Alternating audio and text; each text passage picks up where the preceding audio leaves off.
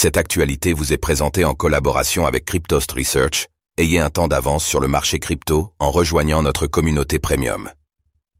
La Corée du Nord a volé 3 milliards de dollars de crypto depuis 2017, lumière sur ses cybercrimes lucratifs. Les hackers affiliés à la Corée du Nord sont souvent impliqués lorsque des cryptos sont volés. Depuis 2017, le total serait ainsi porté à 3 milliards de dollars. Une étude de Recorded Future nous permet de juger de ce que cette somme représente pour le régime de Pyongyang.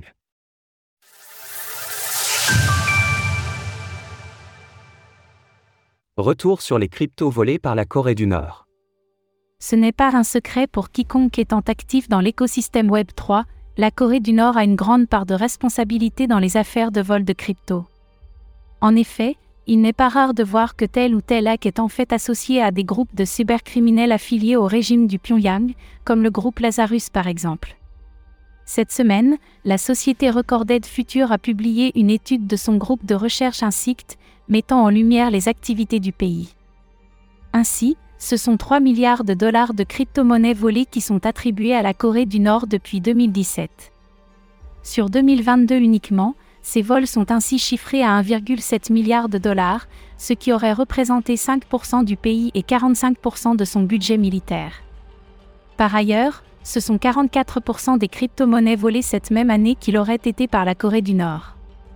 Au départ, ces hackers se focalisaient sur des exchanges sud-coréens tels que Bita, Yubi et Yapizon en 2017, avant de s'étendre plus largement à l'ensemble de l'écosystème. Nous sommes d'ailleurs régulièrement revenus sur des affaires de la sorte comme Ronin, Harmony ou plus récemment Steak et Coinped.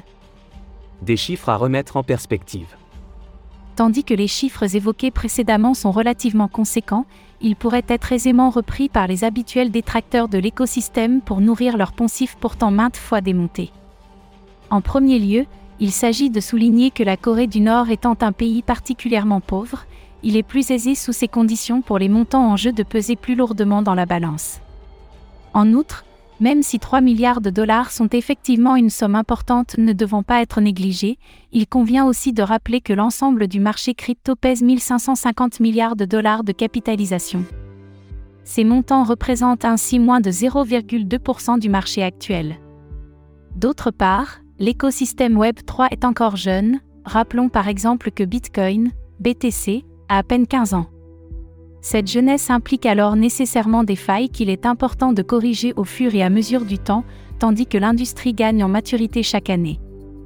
La Corée du Nord cherche ainsi à exploiter cette jeunesse, pendant que le système est encore suffisamment poreux pour que ce soit rentable pour elle, tout comme elle l'a fait avec Internet quand celui-ci n'en était encore qu'à ses balbutiements. Il s'agit donc d'opportunisme, et il s'agira de suivre ces évolutions au cours des années à venir, afin de vérifier cette théorie et constater si ces hacks diminuent à mesure que les acteurs du Web 3 renforcent leur sécurité. Source Recorded Future. Retrouvez toutes les actualités crypto sur le site cryptost.fr.